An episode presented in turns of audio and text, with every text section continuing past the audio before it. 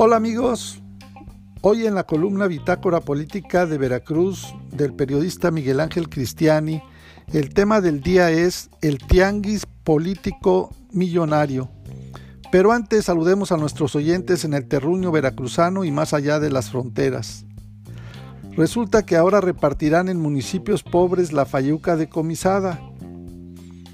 Aunque Javier Duarte tiene 30 casas nada más en Florida,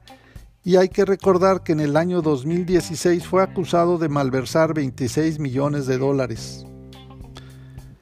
Por ello es una lástima que al parecer el presidente de la República, Andrés Manuel López Obrador, no ha sido informado del reporte publicado en Estados Unidos en donde se asegura que el exgobernador de Veracruz, Javier Duarte, y el exsecretario de Seguridad Pública, García Luna, liderean la lista de políticos mexicanos que más lavan dinero en ese país.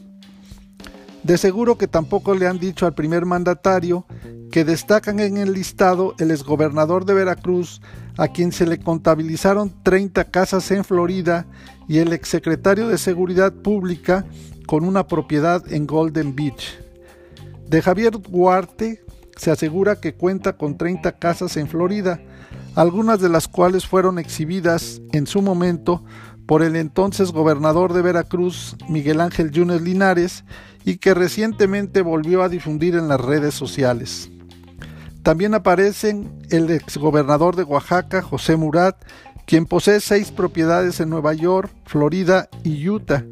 con valor de 6 millones de dólares, mientras que Tomás Yarrington, exgobernador de Tamaulipas,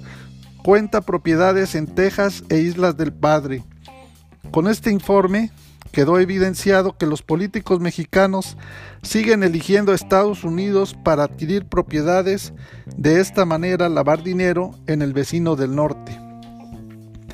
En el informe se detalla el análisis que Global Finance Integrity realizó a 125 casos,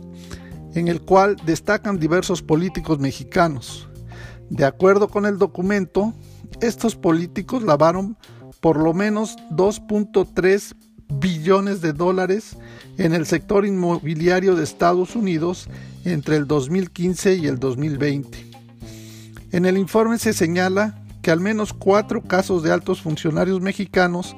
que adquirieron bienes raíces por millones de dólares en Estados Unidos.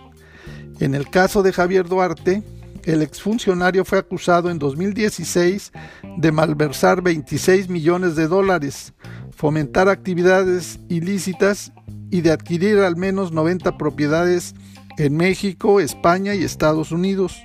gracias a abogados y socios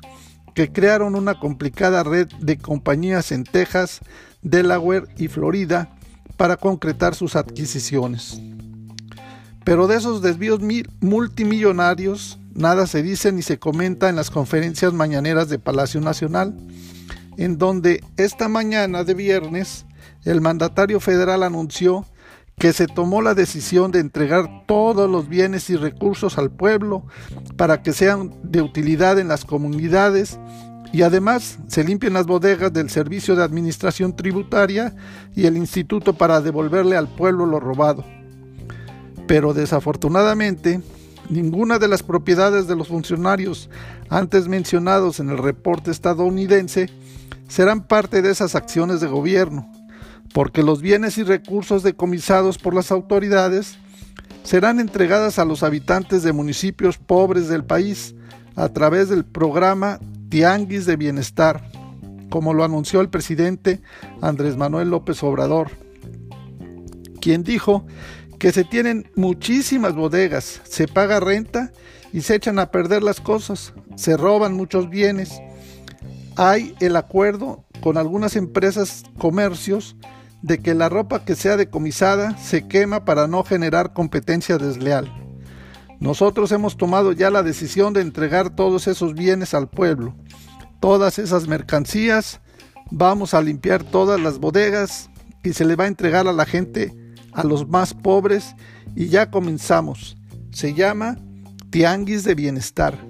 Se van a un municipio pobre y se entrega a la gente ropa, calzado, se llevan juguetes para niños, todo lo que está en las bodegas, explicó. El programa iniciará en 70 municipios de extrema pobreza, a donde se llevará a repartir la fayuca decomisada. En realidad se trata de artículos de bajo costo, pero que serán repartidos entre el pueblo pobre.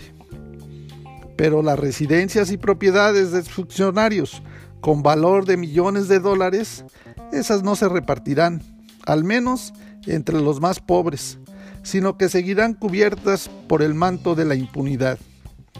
Con más información del estado de Veracruz, contáctanos en nuestras redes sociales en internet en www.bitácorapolítica.com.mx.